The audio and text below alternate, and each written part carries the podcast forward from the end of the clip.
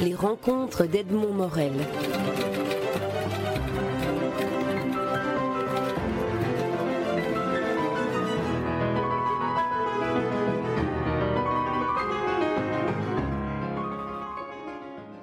Philippe Claudel, vous publiez votre, votre dernier roman en date, L'enquête, paru aux éditions, aux éditions Stock. Alors on est dans un, dans un univers qui est fort différent de, de ceux auxquels vous nous avez habitués euh, dans vos romans précédents où vous racontiez des histoires, ce qui est la fonction première du roman, mais en les situant dans un, dans un environnement euh, historique et géographique repérable. Ici, on est dans un véritable cauchemar. Oui, euh, mais j'apporterai une toute petite nuance, c'est que c'était presque des, illusions d'environnement repérable, de, de, lieux et de temporalité euh, qui nous rappelaient quelque chose. Dans les âmes grises, euh, il était question de 14-18, mais le lecteur se rendait compte que finalement, il n'y avait jamais de date véritable qui était donnée, ni de lieu précis et existant, ni de personnage historique. c'était encore pire, si je puis dire, dans, le rapport de Brodeck. La petite fille de Lynn était une sorte de conte sans lieu réel.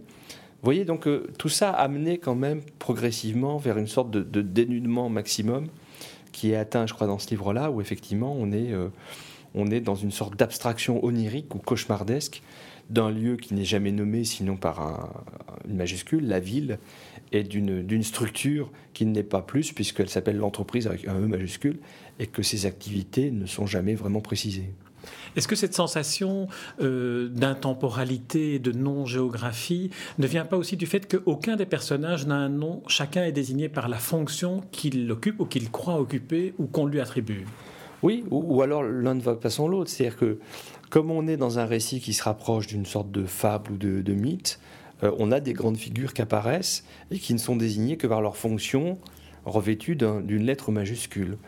Euh, les personnages n'existent quasiment pas ce sont des, sortes de marionnettes ou de coques vides dans l'enquêteur, le guide, le responsable, qu'à la limite le lecteur est invité à, visiter lui-même. Et le, lecteur qui progresse dans le livre devient, je crois, peu à peu lui-même l'enquêteur, avec à la fois cette, cette angoisse qui monte et cette impossibilité de s'échapper d'un piège qui est, qui est tendu, ou en tout cas posé d'une façon euh, irréversible par, par qui on ne sait pas trop. Est-ce que c'est le romancier?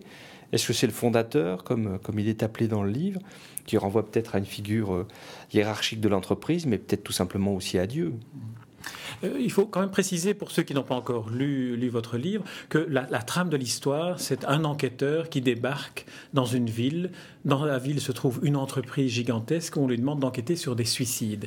Alors on ne peut pas s'empêcher de penser à une actualité récente en France, euh, avec ces suicides euh, nombreux dans une grosse entreprise télécom. est-ce, est-ce que l'actualité a inspiré votre écriture ou est-ce que vous pensez que le romancier est une sorte d'éponge qui, qui sent l'air du temps à un moment donné, qui la, transfigure dans un, roman oui, euh, les deux en fait. C'est-à-dire que moi j'ai toujours eu l'impression effectivement qu'un romancier était quelqu'un qui, euh, prenait la pulsation d'une époque, d'un réel, d'une société, qui se laissait envahir par, euh, des sensations, des peurs, des, admirations, des angoisses, et qui ensuite les restituait après une sorte de lente infusion de, de curieuse alchimie. En même temps, il y a des éléments déclencheurs dans le réel qui font que le, moteur ou la pompe se, se, met en, route. Euh, pour ma part, pour ce livre, j'étais plus parti au départ sur une histoire qui se serait intéressée à ces suicides organisés sur Internet par euh, notamment des Japonais qui, sans se connaître, euh, se retrouvent et mettent fin à leur jour ensemble en se donnant rendez-vous dans, un lieu précis. Ça m'avait toujours intrigué. Mais il y a eu cette actualité euh, dont on a commencé à parler, France Télécom, Renault et d'autres entreprises. Et le récit a démarré sur cela de façon réaliste, mais très vite s'est éloigné aussi d'une trame trop contemporaine et, trop restrictive à mon sens, pour déborder un petit peu de cette simple enquête euh, et atteindre euh, une sorte de, géographie imaginaire, à la fois humaine et, physique. Une des, une des caractéristiques, euh, me semble-t-il, qui, qui, touche très fort le lecteur et qui fait qu'il est, il est embarqué dans cette histoire euh, contre son gré de manière très, très forte, est le fait que le, le, décalage par rapport à une réalité quotidienne connue est infime. Parfois, une situation que vous décrivez est à peine légèrement différente de celle que tous nous avons vécue. Je pense à la distribution du sandwich dans une machine qui, oui. qui, se refuse, ou dans ce, dans ce bar, le garçon qui refuse de servir une boisson parce qu'elle ne figure pas dans son répertoire électronique. Oui, mais je pense qu'en fait, qui sont dans le livre, sont isolément des situations qu'on a pu rencontrer ou qu'on pourrait rencontrer. Euh, tire le récit du côté de la fable, voire de la farce ou du conte philosophique, c'est l'accumulation de ces situations qui se rencontrent généralement assez peu dans un espace de temps aussi court. Mais euh, c'est vrai que chacune, isolée, nous l'avons souvent expérimentée. Et quand on les met côte à côte, ça devient absolument irréel puisque ça présente un panorama absolument absurde de notre monde. D'un point de vue, cette fois-ci, d'écriture ou de technique romanesque, euh, si vous vous reportez à l'époque où vous avez commencé à écrire ce roman, est-ce que la façon dont, dont, les personnages, qui sont donc des fonctions, se, se, construisent dans votre imaginaire est différente et de quelle manière d'autres personnages plus, plus identifiés, je dirais? Je pense que euh, il y avait un jeu sur ces personnages qui consistait euh, dès la première page du roman à dire qu'ils ne sont pas euh, ils ne sont pas possibles à décrire. Je crois que le roman se commence en disant ben voilà l'enquêteur euh, si un, un romancier euh, avait eu à le décrire, il aurait eu bien du mal. Donc c'est aussi une pirouette et un jeu. Votre personnage, vous dites le personnage, le premier, un être de l'évanouissement. Un être de l'évanouissement. Et je crois que ça continue en disant, mais en cela, il était, euh, il, il, était euh, être humain. Donc il y avait, il y avait un désir de, de, de, de, de le laisser dans une sorte, comment dire en peinture, de sfumato, de brouillard et en même temps de dire bah, il n'était pas très grand, il était plutôt un peu rond, un peu chauve.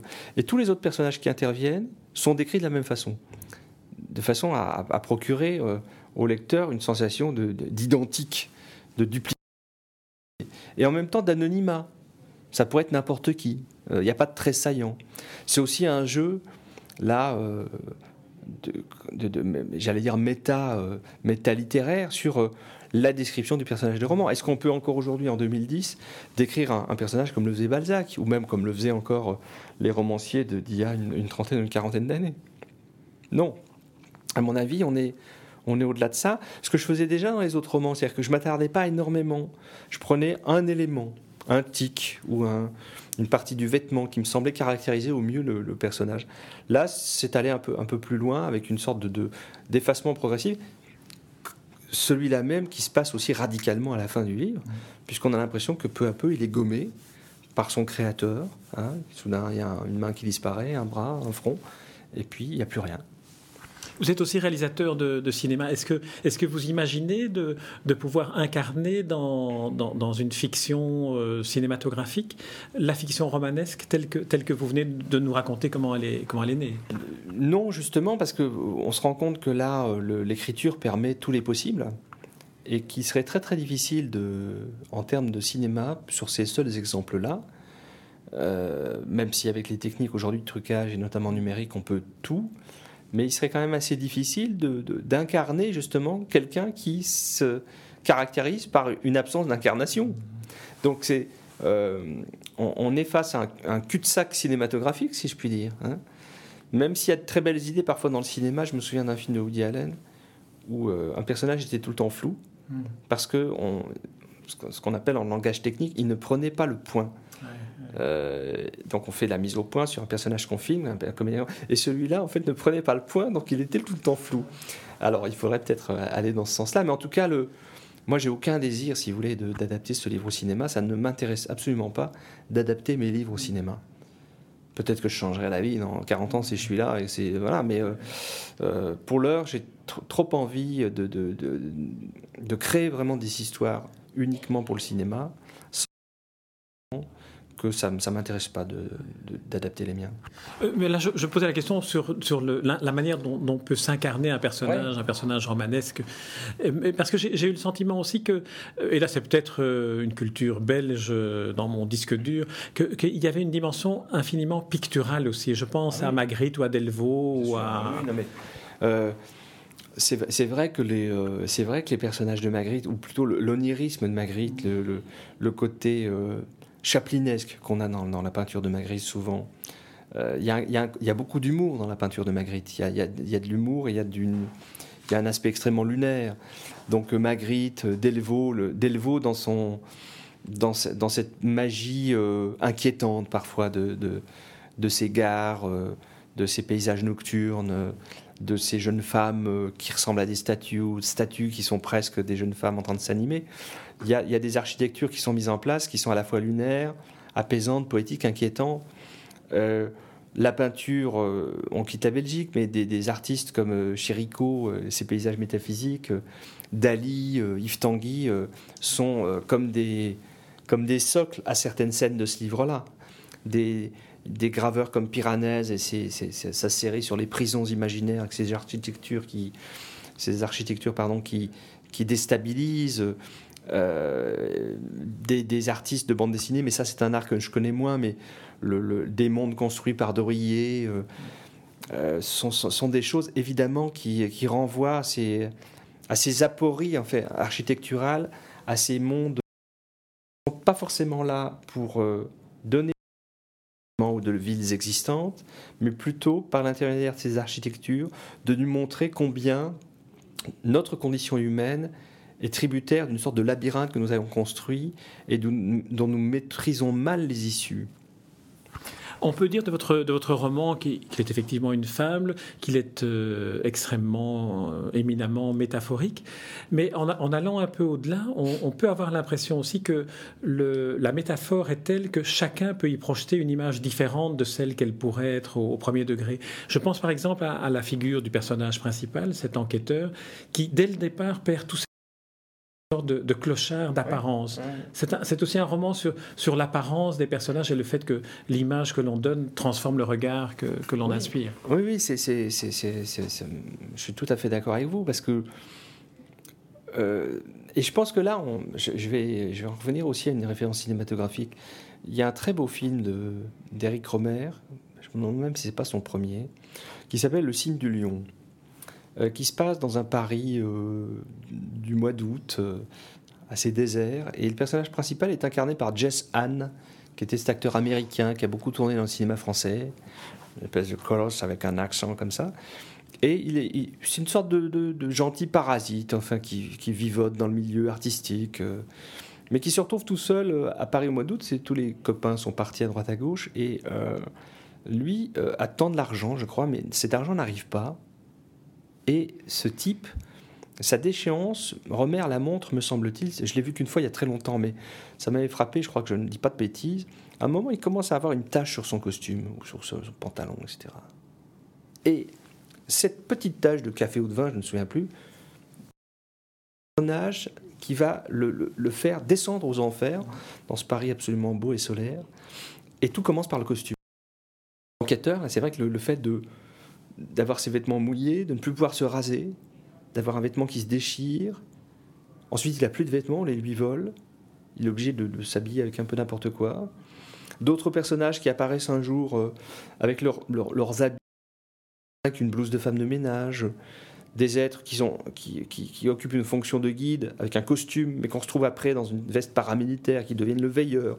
Enfin, tout ça est extrêmement déstabilisant euh, parce qu'on sait très bien que l'habit fait le moine. Enfin, euh, contrairement à ce que, ce que dit le proverbe, malheureusement, on est dans un système de fonctionnement social où l'habit fait souvent le moine. Et quand on perd son habit, on n'est plus moine, on n'est plus rien du tout.